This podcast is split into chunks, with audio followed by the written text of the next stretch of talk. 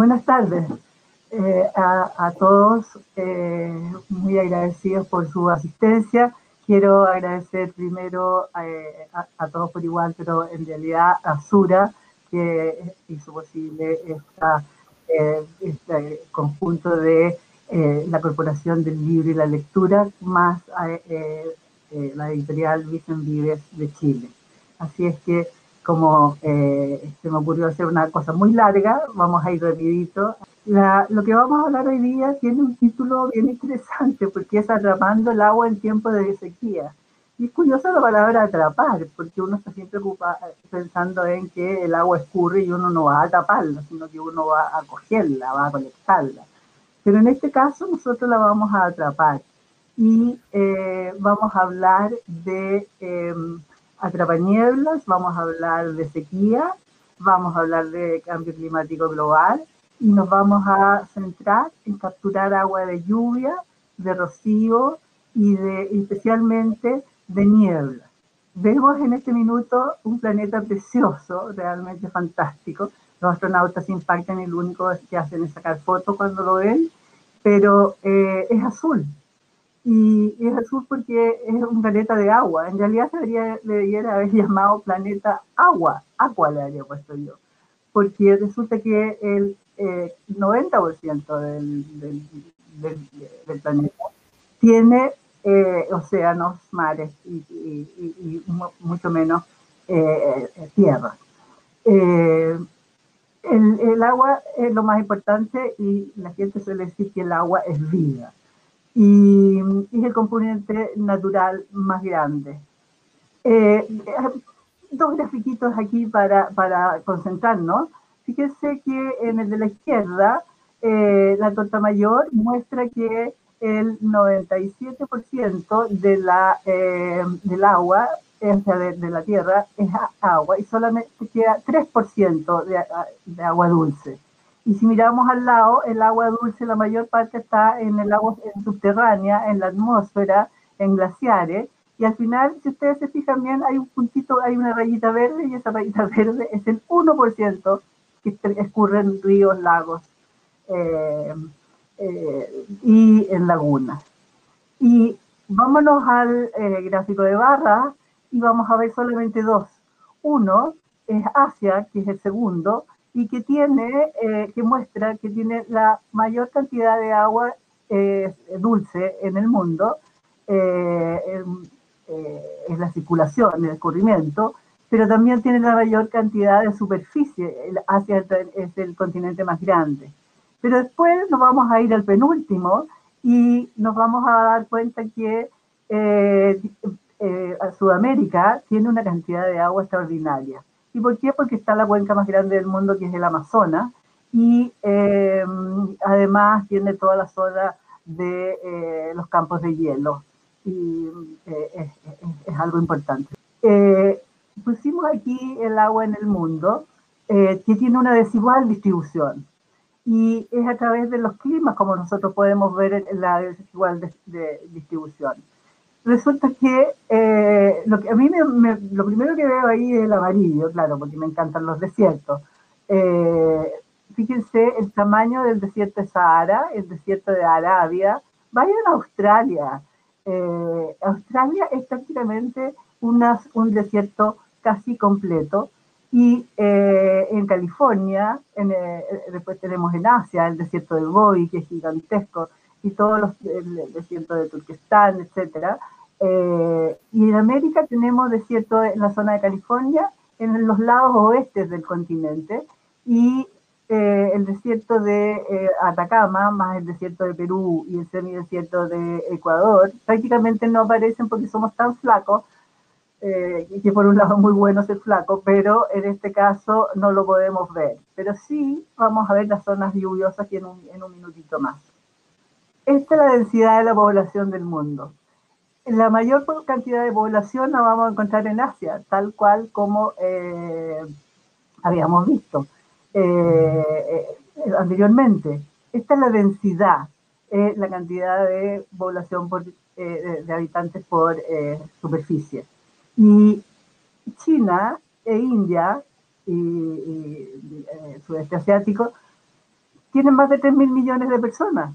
Y el que le sigue es Europa y tiene una superficie muy pequeña. Eh, nosotros apenas salimos. Eh, esto nos está diciendo, no solamente es desigual el clima y es desigual la precipitación, eh, es también desigual la población. Por lo tanto, tenemos ahí una conexión que es muy estrecha. La gente no quiere vivir en desierto. ¿Qué pasa en Chile? En Chile, aquí sí que nos impactamos porque ya estamos un poco más grandes en, la lámina y podemos ver que el norte grande y el norte chico son unas zonas áridas y, eh, semiáridas, que son desierto y semidesierto, y esa parte blanca es subhúmeda, significa que es la transición entre el semiárido y después ya la zona lluviosa.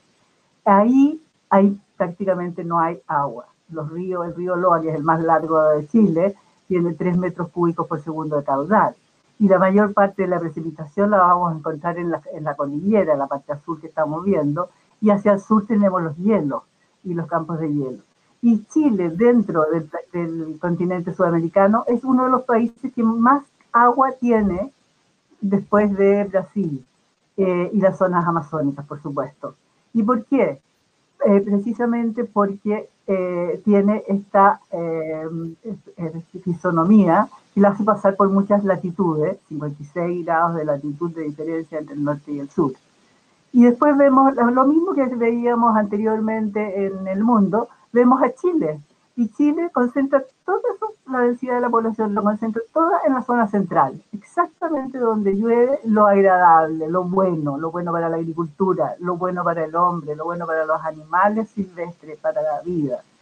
Y más al sur tenemos la zona de los bosques y después de los campos de hielo, y por lo tanto la densidad es muy pequeña. Al final, eh, en la parte de más al sur, vamos a encontrar que eh, solamente tenemos la, eh, la ciudad de Coyhaique, la ciudad de Punta Arena, y la densidad es mínima porque las regiones son muy grandes.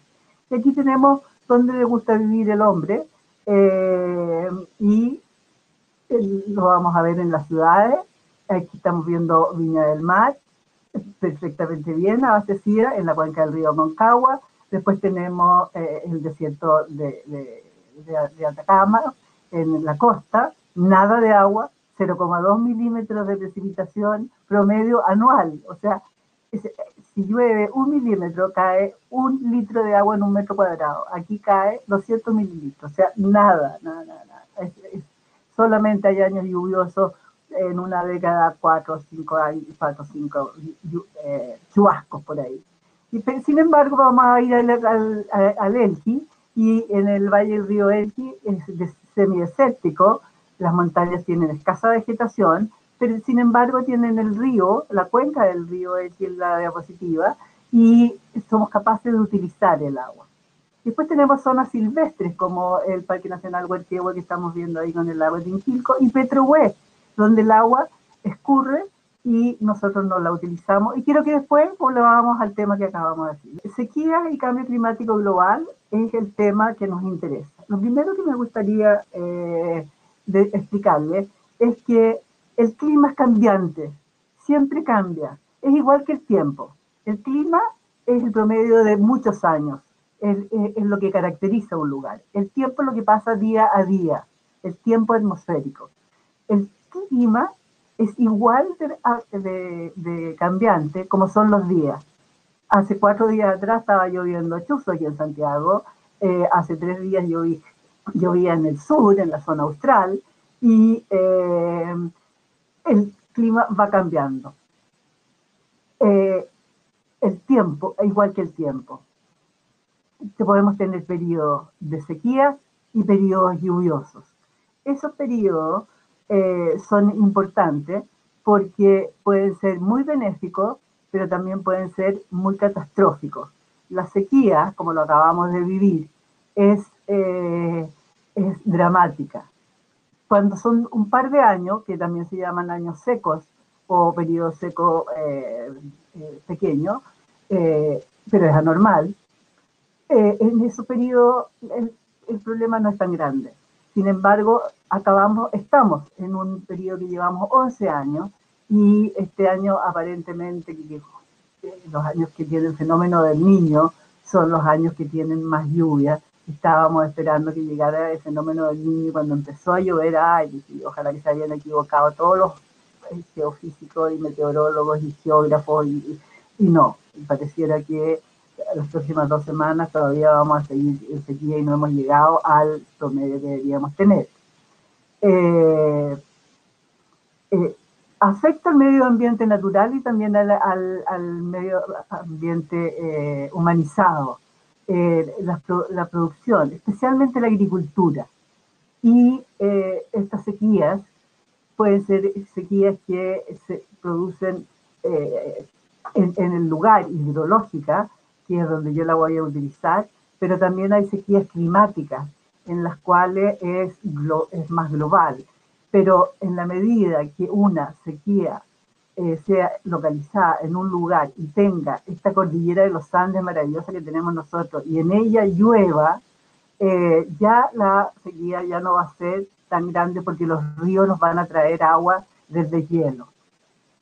Eso tengámoslo claro. Y sequías han habido siempre, siempre, a lo largo de los siglos. Eh, y siempre han tenido consecuencias bastante eh, complicadas.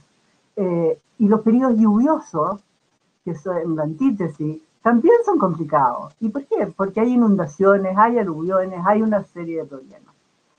¿Y cuál es el cambio? ¿Y qué diferencia tenemos con esta sequía que nos estamos secando? Dicen que un kilómetro eh, avanza desde La Serena a Santiago el desierto, o el desierto, un kilómetro al año. Bueno, yo digo si es un kilómetro al año, bueno, tenemos 400, ya no vamos a estar vivos, pero en fin, eh, los modelos a veces dicen otra cosa. El cambio climático global es igual de cambiante, pero que es muy eh, lento. Es, cambia a lo largo de siglos.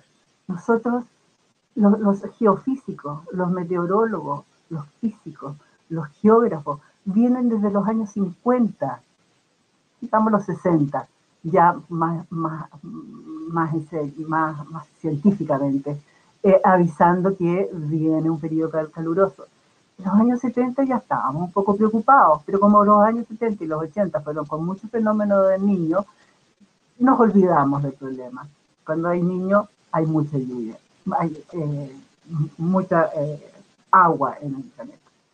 Es lento y no hemos hecho mucho eh, hasta que a Al Gore se le ocurrió pasear por el mundo, entre comillas pasear porque había sido un trabajo enorme, avisándole a todas las personas de que venía un cambio climático global y, y que iba a ser un desastre. A mí en general eh, la palabra desastre, la palabra caos, la palabra que no tiene eh, este, pesimista, no me gusta, catastrófico no me gusta, pero sí creo que lo más importante de Al Gore fue que movió a la población mundial y movió a las Naciones Unidas eh, y a los, estados.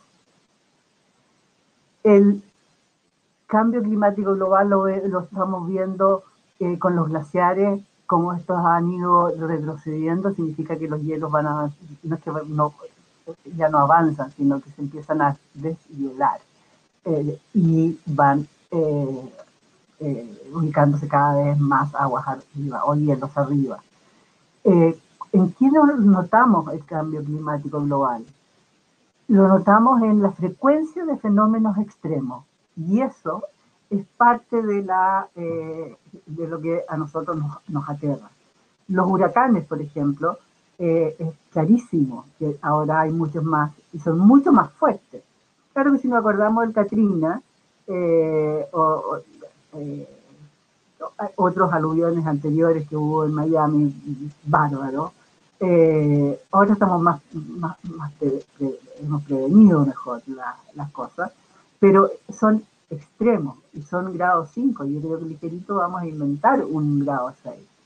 Y después tenemos además de eso, las, eh, los vientos, viento, vientos, vientos muy fuertes, y que nosotros ya lo estamos sintiendo en el sur, y las precipitaciones eh, disminuyen, eh, pero también sabiendo que están disminuyendo las precipitaciones por efecto del cambio climático global en algunas partes y en otras hay excesos de precipitaciones. Y eso va a ser así, porque los cambios climáticos globales, global significa planetario, planetario significa que afecta a todo el mundo. Entonces, eh, nosotros vamos a tener en algunos lugares de Chile más precipitaciones, se habla mucho del altiplano, y en otras partes más cálidas. Pero, ¿cuál es el problema? Es la inundación, eh, las grandes inundaciones y esos aluviones enormes que estamos viendo en estos momentos en Europa, por ejemplo, las, precipitaciones y también en, en, especial en el hemisferio norte. En el último millón de años hubo cuatro glaciaciones, o sea, cuatro cambios climáticos. Y las glaciaciones, los glaciares, para hacernos una idea, llegaban a Santiago. O sea, Santiago tuvo alguna vez glaciares. Y cuando se habla de los cerrillos, eh, en varias partes hay cerrillos de Teno, hay cerrillos en Maipú, hay cerrillos en muchas partes. Normalmente esos cerrillos son morrenas o sedimentos que han dejado los glaciares cuando estuvieron aquí. Bueno, eso no sabemos, pero lo más increíble que la última glaciación fue hace 12.000 años. Y eh, hubo un minuto en que los científicos no sabíamos si íbamos a ir a, a un periodo glacial, sabíamos que estábamos terminando algo, o una interglacial. En este momento estamos en un interglacial y eso significa que vamos a tener los, menos cantidad de glaciares y las aguas van a escurrir de distintas formas. Seguimos con el tema y vamos a ver qué, qué pasa en Chile. Eh, en Chile tenemos una imagen ahí de la zona eh, de, de, Ovalle, de Coquimbo, y eh, afecta parcial, afecta eh, principalmente a la zona semiárida y subhúmeda, que llegan entre Coquimbo hasta más o menos Ñuble, Chillán, pensemos, eh, y uno dice, bueno, y en el desierto, que el desierto ya, el, desierto ya está desierto, ya, ya, ya no, no, hay más sequía que puede haber, no hay, perdón, no hay, no hay más salidez. Y en el desierto más árido, porque entra menos agua por precipitación que la que sale por evaporación y la evaporación viene de las aguas que se infiltraron en las épocas lluviosas. Así es que es el más árido del mundo y ya más árido no, puede ser. Sin embargo, lo, utilizamos y tiene gran actividad y además el sueldo de Chile, así que, que, siga desierto nomás. Y nosotros vamos a colonizarlo y vamos a conquistarlo. Así, así tiene que ser.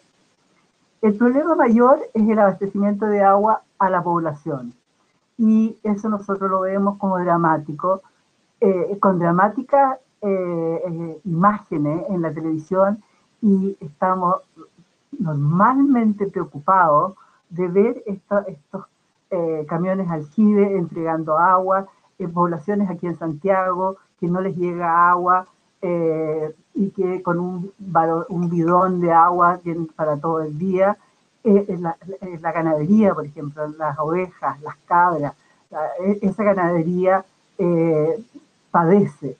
Y eh, normalmente después viene un periodo lluvioso y esa tierra reseca, florece, se aumenta la ganadería y aumenta la erosión y aumenta la degradación de suelo. Y es todo un ciclo. Y lo, hemos vivido y lo vamos a vivir dramáticamente en los próximos 100 años probablemente, como los estamos viviendo hoy día. Eh, aunque ya ha aumentado la, eh, eh, la temperatura global, viendo todas las, todas las temperaturas en todos los continentes y en todas las estaciones meteorológicas, se saca un promedio.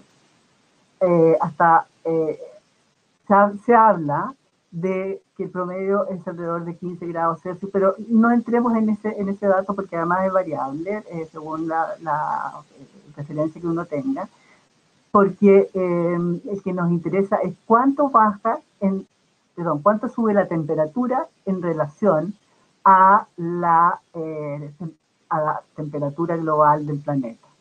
y ya está llegando a un grado Celsius en el promedio local. Ustedes van a decir un grado Celsius, ¿qué importa? En vez de tener 30 grados, vamos a tener 31. O sea, acaso la máxima es 37, vamos a tener 38, 39. No, no, no, no, no es, no es así la cosa. La cosa es un poco más complicada. Eh, significa que ese grado Celsius va a, por ejemplo, derretir los glaciares. ¿Dónde va a ir el agua? Al mar. ¿Y qué va a pasar con los, los océanos? Van a subir de nivel. Y habíamos dicho que había habido cuatro glaciaciones en los últimos, eh, últimos eh, 12.000 años, perdón, en el último millón de años y que hace 12.000 años fue la última. Nosotros podemos verlas cuando vamos a, al norte y vemos las terrazas literales y vamos viendo planicies como en escalón, escaloncitos. Y cada escalón significa un cambio eh, climático en que subió el nivel del agua del mar, formó una costa, formó una playa, pero después bajó el nivel del mar y quedó eh, eh, estacionado en otro, en otro periodo glacial y así sucesivamente. Yo entiendo que el tema es complicado y incluso uno cuando lleva a sus alumnos a, a, terreno dice, yo no veo la terraza que están diciendo. Claro, mira, y fíjate bien que hay una mesetita y después hay una ruta. Es, es difícil de comprender. Pero si abrimos los ojos, vamos a ver que esto ha sucedido. Y 12.000 años, recuerden que hace eh, 13.000 años ya teníamos población y está el, eh, eh el hallazgo en Monteverde, cerca de Puerto Vara, Puerto Montt, eh, en que el hombre vivía y hacía utensilios. ¿Cómo enfrentamos la sequía y el cambio climático global? Las sequías normalmente las, las, vamos a hacer, eh, las vamos a enfrentar urgentemente y la mejor manera de enfrentarla es eh, llevando el agua en camiones al Chile y felices todos y contentos porque tenemos agua y, y hay presupuesto para eso. Pero, ¿y el cambio climático global? tenemos que tener una mirada a largo plazo. No es para hoy, es para, es para 100 años, 200 años, 300 años. Eh, cuando uno hace un, un, embalse, calcula que la probabilidad, calcula la probabilidad máxima que de precipitación y de escorrentía que puede suceder en mil años, en mil años, no en cien, porque si un embalse grande, eh, nosotros tenemos muchos embalses, pero estamos hablando de embalses tan grandes como los embalses de China, eh, las tres gargantas, si esos embalses, o los de Estados Unidos, eh, si esos embalses se, se derrumban, son millones, millones de personas que van a morir. En el caso de Chile, van a ser miles aquellas ciudades que están afectadas por embalses que tienen aguas arriba. Ya han habido inundaciones por Alto Biobío y se, se, piensa en eso. Así es que eh, tenemos que pensar a largo plazo. A mil años lo hacen los, los astrónomos. Nosotros, por lo menos a 500 años, a 400 años. Pero ni siquiera estamos trabajando para, para hoy hablamos de la, de la, de la famosa eh, carretera hídrica que dice traigamos agua del Maule. En los años 70 se comenzó a hacer una carretera hídrica y se iba a traer agua del Biobío al Ñuble, del Ñuble al Maule, del Maule al eh, eh, Cachapual y de ahí al Maipo y del Maipo iba a seguir, iba a llegar a los Choros, al sur de La Serena, digo los Choros. Y se empezó a hacer, pero en esa época era un canal y había mucha sedimentación. Entonces iba a ser muy caro eh, en la limpieza de estos canales. Pero ¿es posible hacerlo? Sí, es posible. En este momento en, en China y en India eh, y en eh, Irán están haciendo ya carreteras hídricas con túneles, con tuberías subterráneas y, y preparados con mil eh, con cientos de kilómetros, 500 kilómetros. En China, con una muralla china de 6.000 kilómetros, obviamente que nos, vamos eh, a, no nos va a impactar que digan de 2.000 kilómetros. ¿Qué es lo que hay que hacer? Aguardar el agua. Es importante guardar el agua. Eh, ¿Por qué? Porque tenemos que hacer, tenemos que prever que nos vamos a quedar sin, sin, escorrentía fluvial eh, y podemos guardarla. Pero no podemos hacer tantos miles de embalses, pero sí podemos hacer suficientes embalses que sean sustentables, es decir, que tengan la posibilidad de recibir agua en los siguientes años. Y nosotros podemos calcular cuánto tiempo se va a demorar en derretirse los glaciares y cuánto tiempo van a durar esos embalses. lo que más se hace actualmente en los países desarrollados es alimentar los acuíferos existentes. ¿Y qué sucede? Que cuando llueve, se, se, se lleva el agua a, donde hay eh, escurrimiento de agua subterránea y con, eh, sin ninguna tecnología más allá de horadar la zona para que el agua se, eh, se, acumule en unos 100 metros y luego se vaya infiltrando de a poco. hay tecnologías y hay una tecnología que es muy interesante, que es la desalinización de agua de mar o de río salobre. Hay una gran cantidad de ríos salobre. La desalinización, del agua del mar es, eh, es viable. Si no, veamos eh, Medio Oriente, veamos Arabia, veamos los Emiratos Árabes, la ciudad de Dubái, dice, bueno, pero si esto no tienen agua bueno, pero tienen mucha agua, pero toda es desalinizada. Pero, eh, ¿qué tienen ellos?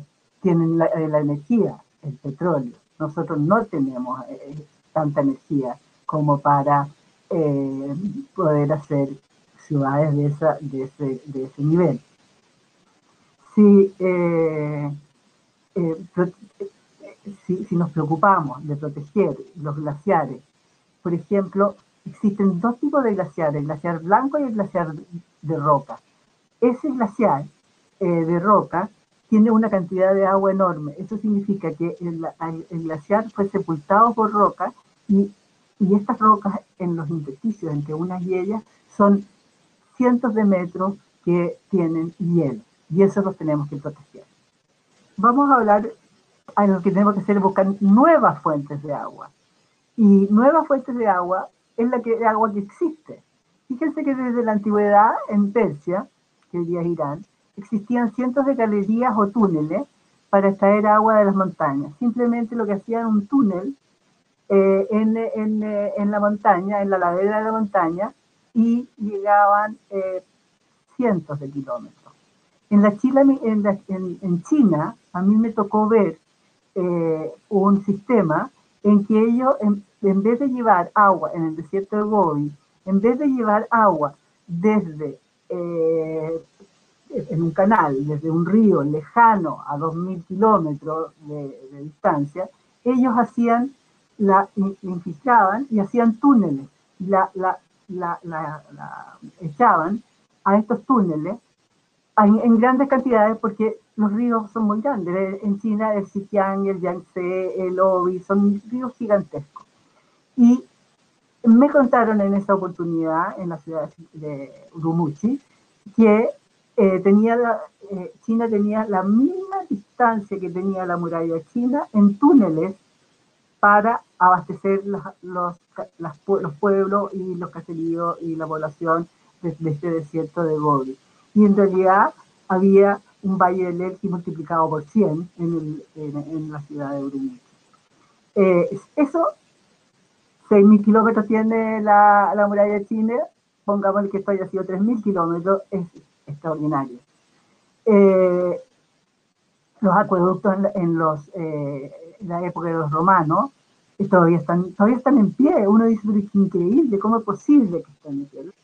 Entonces, estamos hablando de buscar nuevas fuentes y aquí eh, esto es lo que me apasiona y esto es lo que a mí me ha hecho ser inmensamente feliz durante toda mi vida. eh, especialmente en los últimos, no voy a decir, pero son alrededor de 40 años. Eh, atrapar el agua del rocío como, como una técnica moderna, de la niebla y de las precipitaciones. Y eso es una técnica milenaria. Eh, fíjense que en Kenia, eh, en, la periferia de Kenia, me tocó ver que las calles tenían, eran como, con lomos de toro eh, a, lo largo. Y pregunté por qué. Es porque ellos cosechan el agua de la lluvia. ¿Y cómo cosechan el agua de la lluvia? Ellos, cuando llueve, tienen una long rainy season y una short rainy season, de manera que en el periodo de mayor lluvia, la larga, ellos hacen escurrir las aguas hasta grandes estanques o a grandes lagos o lagunitas para que cuando venga la siguiente periodo, la, la, precipitaciones cortas, no, no sufran la sequía de ese, de ese periodo. Y el rocío era usado eh, en, en, los techos de las casas y actualmente eh, hay muchos lugares donde se hace, se, colecta el rocío y eh, en Australia, por ejemplo, eh, eh, es una norma que las casas deben tener canaletas en sus techos y colectarla y guardarla. Y la niebla también fue ocupada en el pasado. Incluso los changos la colectaban de las rocas con cueros de lobo marino y nos ha tocado ver lugares donde están los, los, cueros, pero la enorme cantidad de pedazos de cerámica que eh, en el fondo es las vasijas donde iban a buscar el agua eh, los eh, primeros habitantes de la costa del norte de Chile. Decía que era milenario y el caso de la neblina es, es muy interesante. Estamos viendo una lámina que está en la mayoría de los PowerPoint eh, eh, y en los libros que hablan de la niebla, y hay un libro que se llama eh, Los árboles captando las, aguas de niebla. Este es un árbol que se llama garoe, que está en la isla Hierro, en Canarias, y que se, se, se paró se dice que, Cristóbal Colón paró en la isla del Hierro a buscar agua para surtir sus naves para la gran travesía que le tocaba después de estas últimas islas eh, en el Atlántico. Eh, yo fui a buscar el, el, famoso Garoe, eh, viendo esta imagen que fue dibujada y, divulgada en 1597 eh, y no lo pude encontrar. Y la gente decía, sí, el garo estaba aquí, pero se incendió y vino un rayo y lo partió por la mitad y, finalmente en una segunda oportunidad logré encontrar una zona donde estaban los garoes y efectivamente eh, habían eh, lo habían eh, hecho más turístico y uno podía abrir la llave de, la, de donde eh, se juntaba el agua de los garoes que filtraban y, atrapaban la niebla y tomaba agua de niebla. Sí, este, este, esto es fantástico. Estos tres son, son tres olivos. Nos tocó hacer un trabajo en el Sultanato de Omán, en la península de Arabia, en los años justamente en el año 90, cuando se cumplió, yo salí de la, de la, de la, eh, del sultanato eh, el mismo día que estalló la guerra de Kuwait y se cumplen hoy día 30 años. Eh, y trabajamos dos años en este, en este lugar con alumnos de la Universidad Católica que se quedaban seis meses midiendo y utilizando buena, buena instrumental y este, este, estos olivos europeos, oliva europea, eh, fue plantado y el agricultor que estaba ahí, un, un eh, lugareño, eh, le hizo un estanque de cemento. Y este cemento lo medimos durante seis meses y el promedio de agua que se colectaba era de mil litros al día. Entonces, la próxima, por favor. Entonces, claramente, hay una eh, neblina que es muy importante. Y nosotros no vamos a quedar con chicas. O sea, Jorge se calcula, calculó Cúmeros en los años 60, un eh, climatólogo, geofísico, y eh, calculó que equivalía a la precipitación que existía en la Araucanía en esa época y que eh, estos árboles son canelos, eh, varias especies de la selva valdiviana, el Axtoxicum puntatum, que se me olvidó en este momento el nombre, y tiene una nube, que la que estamos viendo en la diapositiva de arriba, casi permanente.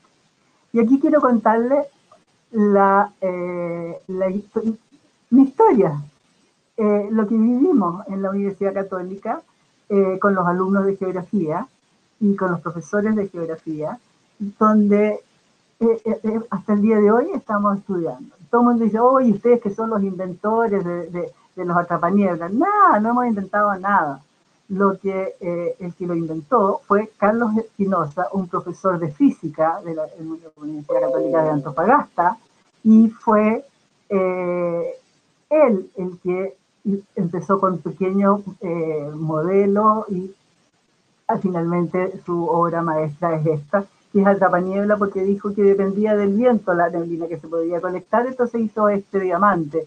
Esta es la neblina de la cual estamos hablando. Vamos a primero a hablar qué es lo que es la niebla, qué es lo que es la neblina. La niebla y neblina la podemos usar como sinónimos, si bien en aeronáutica es una, eh, para neblina es a 300 metros y la niebla es a un kilómetro de distancia que yo no veo. Eh, yo para mí esta, esta imagen es un, torrente. Yo, yo veo agua ahí. Hay una niebla orográfica que es muy interesante y que lo ven, lo ven ustedes siempre cuando van a la costa, en que los cerros de los lados, o sea, el del litoral, eh, tienen una nubecita. Pichidangui, por ejemplo, con el cerro Santa Inés. Y es una masa de aire húmeda y cálida la que va a penetrar, va a subir por la ladera de la montaña y al ascender, eh, por, eh, por algo físico que no quiero entrar en ello, se enfría y el vapor de agua que trae esa, masa de aire se condensa en esa nube. La niebla que más nos interesa es la niebla de advección, pero normalmente la niebla de advección está eh, conjugada con la niebla orográfica. Y es una niebla que en el caso chileno, vamos a hablar más de Chile, eh, pero que se da en todas las costas occidentales de los continentes de América, de África, y, eh, de América del Sur y América del Norte, eh, y también se da en la zona de, eh, de, Europa en el norte. Por ejemplo, San Francisco tiene bosques de niebla.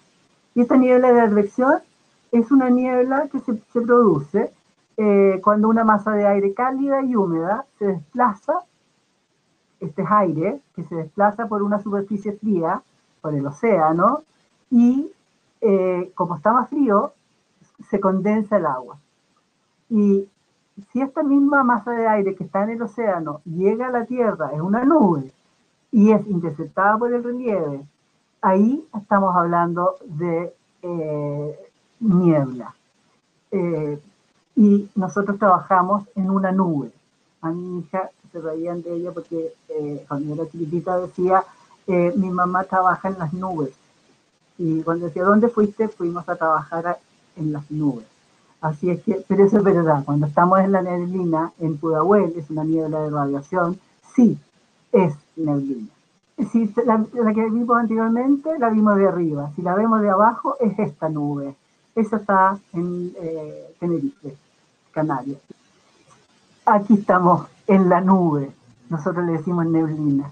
Y este lugar es Patache, en Sequeiquique, y es un lugar donde los artistas, los fotógrafos, todos van a hacer eh, su arte y eh, a gozar de la naturaleza porque es sobrecogedor estar en esto.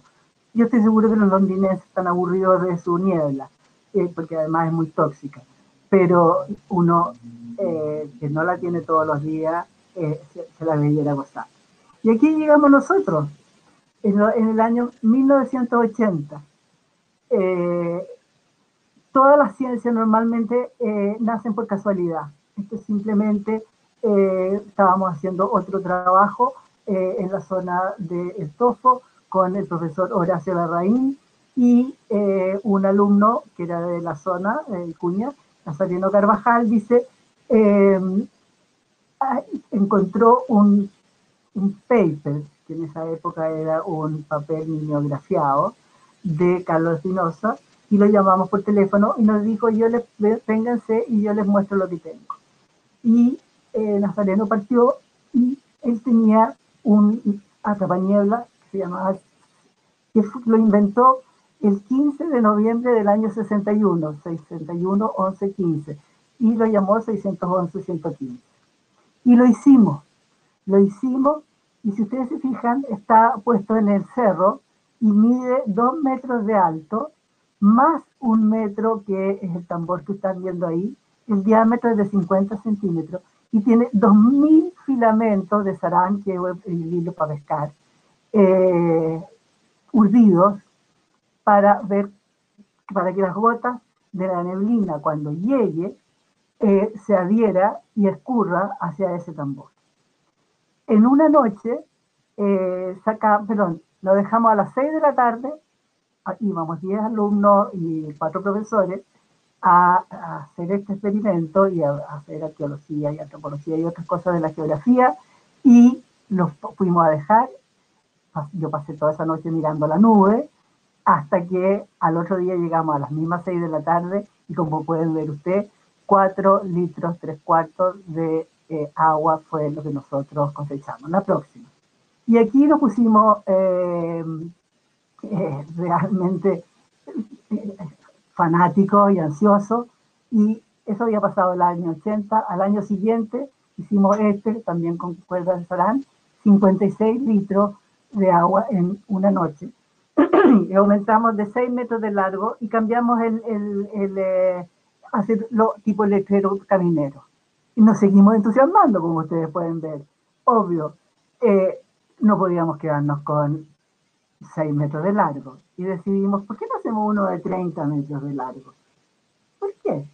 Y nos juntamos la plata, que era poca, año 83, recesión, o sea, en carpita ahí del año la, del Rey Perico, y logramos hacer una tabaniebla de 30 metros cuadrados el, anterior tenía 18, y era 30 por 3 metros de alto.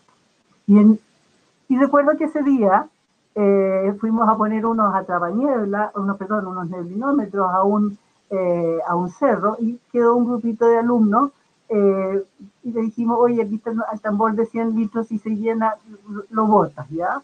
Y cuando volvimos a las 9 de la noche, oscuro, dice, oye, ¿y cuánto, cuánto? ¿Sacaste más de 100 litros? No, saqué mil litros, ¿cómo? Si lo di vuelta diez veces.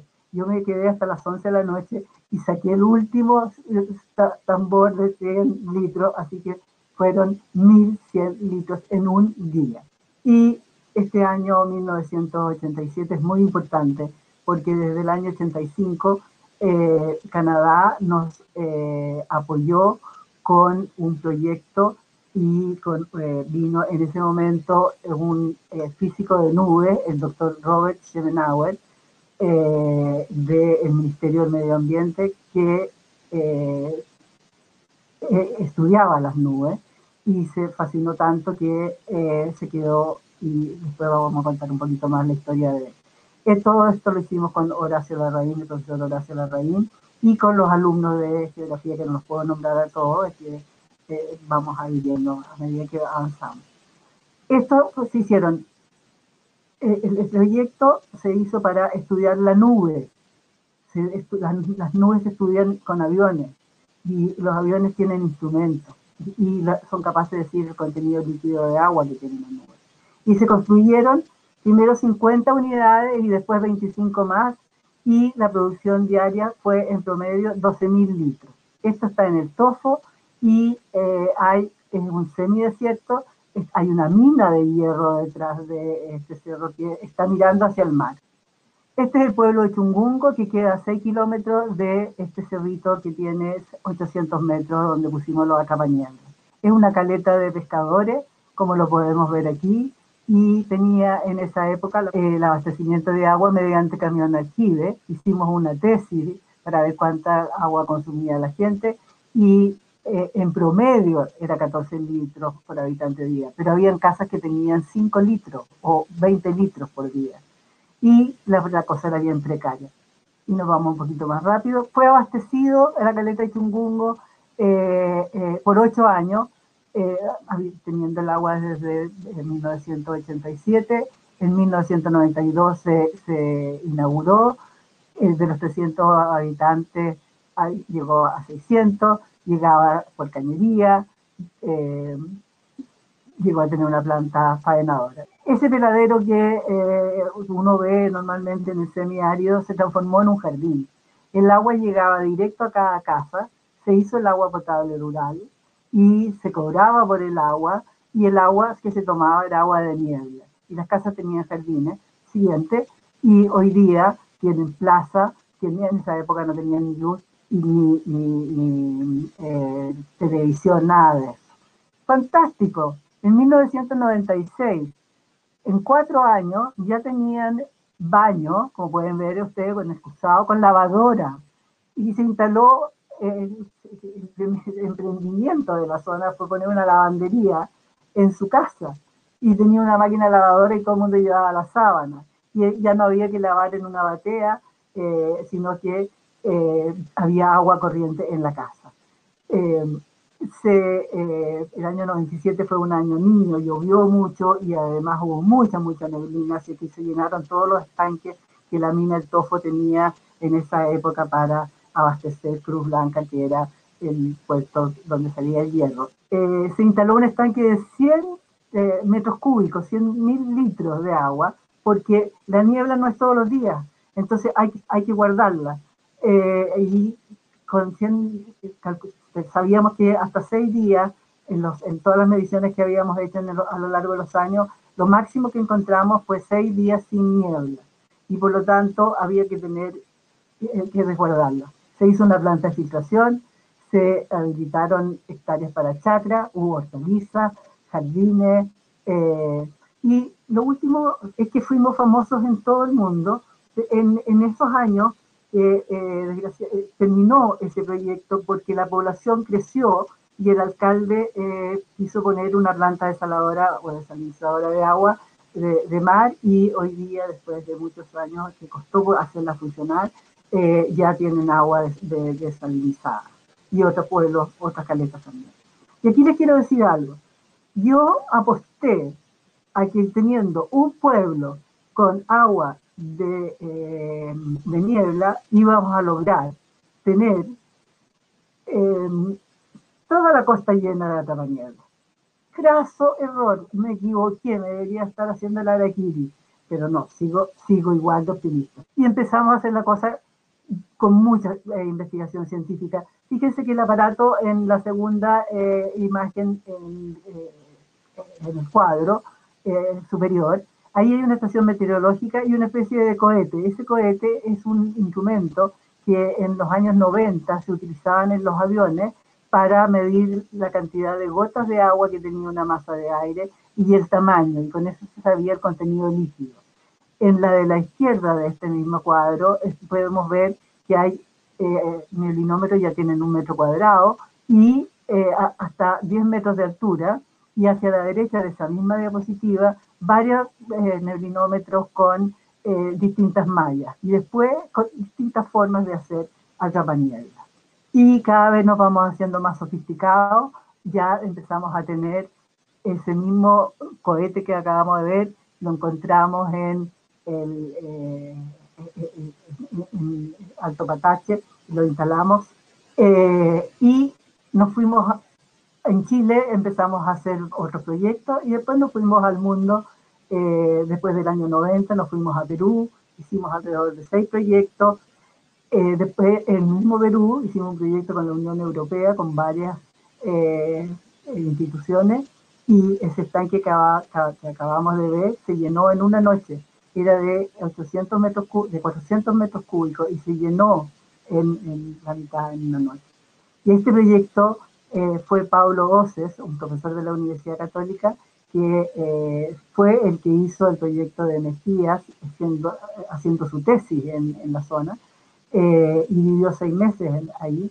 Y después se fue a Nepal y siguió usando los, los, sistemas que Nazareno Carvajal en un principio había hecho con cuerdas de nylon y que después fue con Maya Rachel y que eh, actualmente sigue con Maya Rachel. Pero, y mire, miremos este, este cuadro eh, un minutito.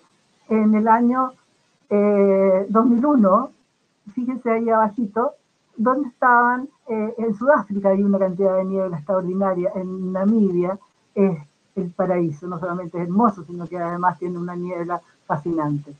Y en el año 2012, hicimos un nuevo estudio para ver dónde, está, dónde habían proyectos aplicados en, eh, en el mundo y miren la cantidad que hay entre eh, el año que, 2001 y el 2012. Pero eh, estamos hablando que en 20 años esto se ha multiplicado y, y si hiciéramos de nuevo este trabajo, que no es fácil, yo lo acabo de hacer para Chile, y encontré que hay entre 10 y 15 proyectos funcionando, eh, todos en, en zona semiárida y árida. ¿Cuál es la idea? ¿Cuál es la idea que nosotros tenemos de los atrapanieros? Ya tenemos que terminar esta fase artesanal. Ya no debemos seguir eh, con el sistema eh, maravilloso que lo puede hacer cualquiera. Yo tengo una amiga geógrafa, la doctora Marsol, que tiene alrededor de, que lo hizo con Focus, el doctor Eisenhower, hicieron un proyecto precioso y que cada casa tiene su propia atrapaniebla, y, eh, pero todos artesanales. Nosotros pensamos, igual como nos demoramos desde la época de Don Quijote, eh, eh, de, que tenían molinos, porque eran para moler, molinos de viento a los rotores eólicos actuales, uh, estamos hablando de 100 años. Pero la ciencia en esa época era muy lenta, era mucho más lenta. Hoy día es rapidísima. Y solamente quiero mostrarle en lo que estamos. Esta etapa niebla, y siempre le pedía a los ingenieros, oye, ¿por qué no, trabajan con nosotros? Yo trabajo con los agrónomos, con los eh, químicos, con los ecólogos, pero ustedes, pero ¿cuántos metros cúbicos por segundo tú produces? 0,00002 y nosotros hablamos en litros por metro cuadrado al día. Y, la cantidad, y ese es un eh, atrapaniebla que eh, gracias a la cooperación de Andes Iron, la minera, eh, nos financió proyectos científicos de alto nivel. Y logramos, con uno de los proyectos, eh, con una atrapaniebla de 20 metros de, de largo, y 9 de alto, eh, llegamos a producir grandes cantidades de agua y lo que estamos viendo es en eh, pan de azúcar, en Cotimbo, que están plantados olivos y eh, parras, porque uno de nuestros co-investigadores era especialista en vino y parronales y dijo aquí resulta. Y resultó cuando hablamos de en, la primera diapositiva, eh, vemos claramente que está la trabaniebla, al lado de él hay un eh, set de instrumentos y le tiene un zoom a lo más importante, en que estamos comparando la cantidad de, de la agua líquida que tiene la nube con la que es posible de captar y, y todos los datos son transmitidos directamente eh, en tiempo real.